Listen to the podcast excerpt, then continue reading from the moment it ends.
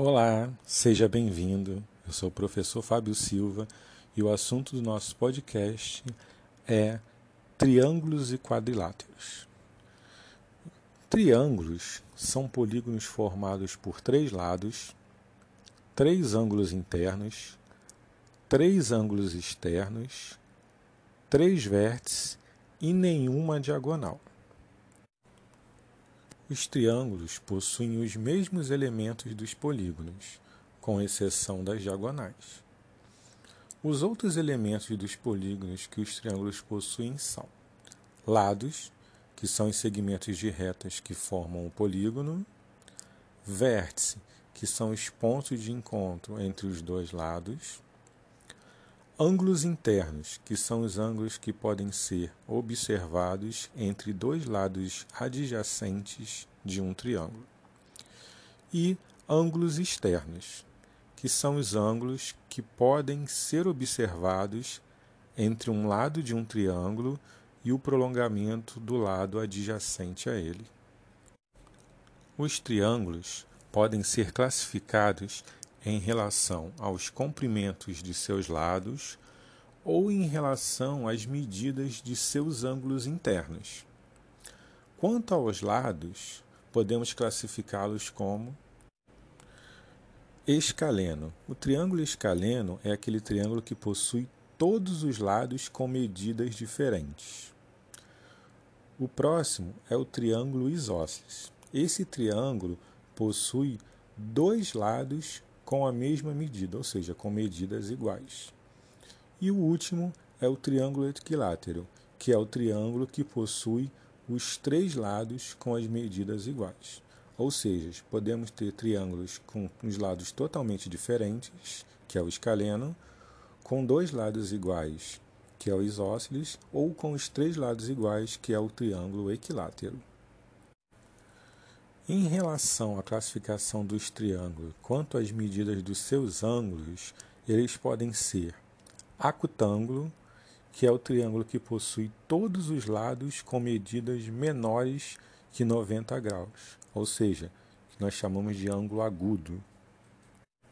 O outro caso pode ser retângulo, que é o triângulo que possui um ângulo com a medida de 90 graus, que também chamamos de ângulo reto.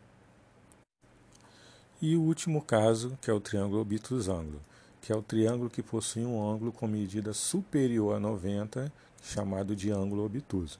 Lembrando que a soma dos ângulos internos de um triângulo é 180 graus.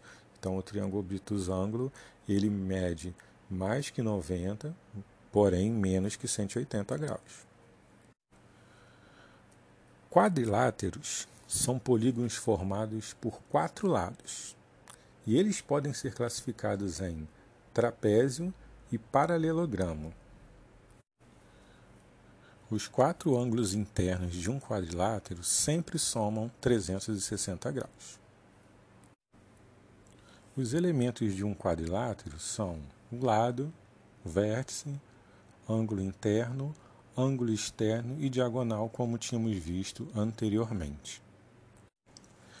E aí você pode estar se perguntando, mas só tem paralelogramos e trapézios? Eu já ouvi falar de retângulo, quadrado, losango, onde eles foram parar? Então vamos entender agora.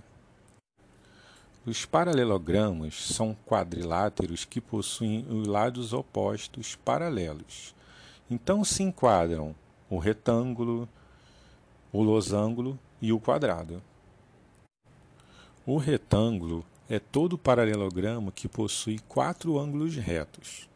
Os lados opostos são paralelos e de mesmo comprimento. Já o losango é todo paralelogramo que possui os quatro lados da mesma medida. E o quadrado é todo paralelogramo que possui os quatro ângulos retos e os quatro lados de mesma medida. Pode ser chamado de retângulo com quatro lados iguais. Os outros tipos são os trapézios, que são os quadriláteros que possuem apenas um par de lados opostos paralelos. E eles podem ser eles podem ser escaleno, ou seja, aquele que possui os dois lados transversos de medidas diferentes. Ou seja, os lados que não são paralelos, eles têm medidas diferentes também. Já os isósceles são aqueles que possuem os lados transversos de mesma medida. E por último, o trapézio retângulo é aquele em que um dos pontos transversos é perpendicular às bases, ou seja, forma um ângulo de 90 graus, um ângulo reto. E esse foi o nosso podcast sobre triângulos e quadriláteros. Até a próxima!